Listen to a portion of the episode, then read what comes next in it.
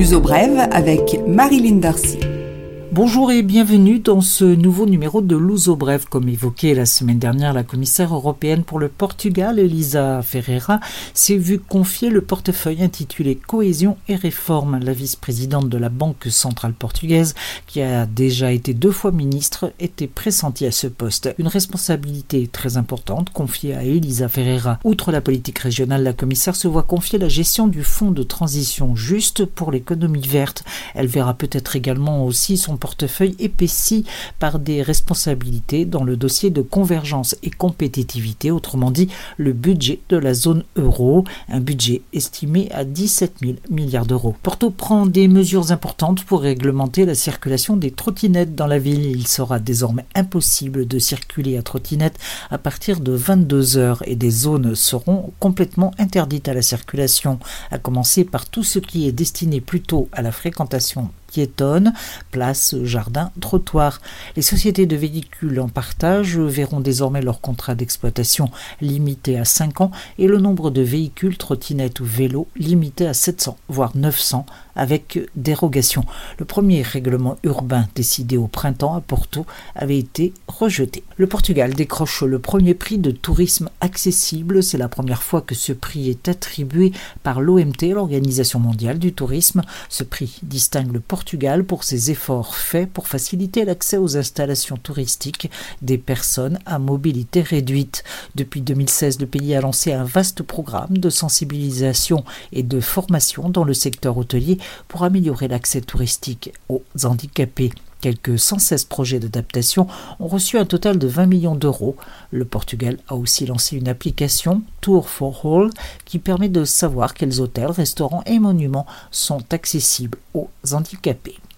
La rentrée des classes se fait cette semaine au Portugal. L'année scolaire va être divisée en trois périodes, entrecoupées de vacances, bien sûr. Première vacances du 18 décembre au 6 janvier 2020. La deuxième période se terminera le 27 mars, mais sera interrompue par les mini-vacances du carnaval. Ce sera entre le 24 et le 26 février.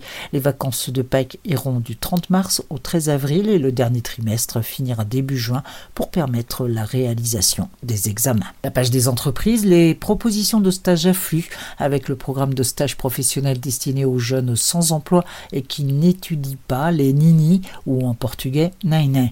85 postes de stagiaires à pourvoir au sein du secrétariat du ministère des Affaires étrangères. De même, les municipalités ouvrent des propositions de stage, en tout 2000 postes principalement dans la région nord, réservés aux licenciés à la recherche d'un premier emploi, âge limite 30 ans.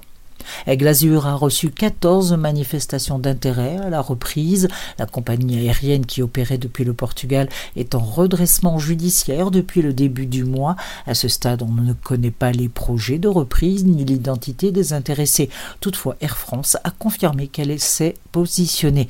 Les vols Aigle Azur sont suspendus depuis le 7 septembre. Il est conseillé de se rapprocher des autres compagnies aériennes pour prendre un avion et de contacter son assurance voyage ou l'émetteur de sa carte bancaire pour entamer la procédure de remboursement. L'uso brève, culture. Les suggestions culturelles, c'est ce week-end, entrée libre au théâtre Maria II à Lisbonne. C'est une initiative qui marque le début de la nouvelle saison théâtrale et artistique. Deux jours de totale gratuité pour voir du théâtre, bien sûr, mais aussi des tas d'autres choses. Et pour la première fois, Entrada livre, entrée libre, s'étend à d'autres lieux. Ce sera donc une lecture mise en scène à la station du Rossio et un concert place de San Domingos. Parmi les pièces qui vont être jouées, à ne pas manquer Pur Présent d'Olivier Pi, le directeur du Festival d'Avignon, Antigona de Monica Gardel et Collection d'artistes de Raquel André. Les spectacles sont gratuits à condition de retirer un billet le jour même à partir de 11h, samedi 14 septembre. Armez-vous de patience, mais le jeu en vaut la chandelle. Et cette semaine, c'est aussi Lisboa Soa, Lisbonne Son, un festival itinérant et participatif qui veut valoriser la créativité d'intervention dans l'espace public avec un accent prononcé pour le social et l'écologique.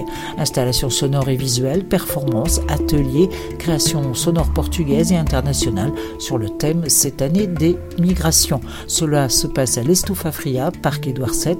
Ce sera du 12 septembre à partir de 17h au 15 septembre à 20h30 et c'est à ne pas manquer. Dans un genre bien différent, Comic Con sur la promenade maritime d'Algès, un festival dédié à la culture pop, du cinéma et de la télévision, réservé aux grands enfants qui rêvent de rencontrer leurs idoles du petit ou des grands écrans. Moment top sur la scène dédiée à la musique, une nouveauté, le groupe du film Variations. Le 15 septembre à 18h, billet entre 20 et 30 euros, le pass valable du 12 au 15 est à 50 euros. À ne pas manquer la tournée de Malia Bethania, la reine de la MPB, la musique populaire brésilienne. Bethania sera au Coliseo de Porto le 14 septembre à 21h30 et au Coliseo de Lisbonne les 18 et 19 septembre, également à 21h30 entre les deux. Un passage par le Tivoli le 16 septembre pour un récital de poésie. Les prix des billets vont de 25 à 90 euros. Et pour finir, le festival de court-métrage Dévora, le FIC, 40 films projetés dans la rue, sélectionnés parmi les 300 venus du monde entier. Jusqu'au 15 septembre, entre la place du 1er mai, Kubo, et l'église Saint-Vicente de la jolie ville alentejane. Voilà, ce Louzo Brève est maintenant terminé. Je vous retrouve la semaine prochaine. À bientôt.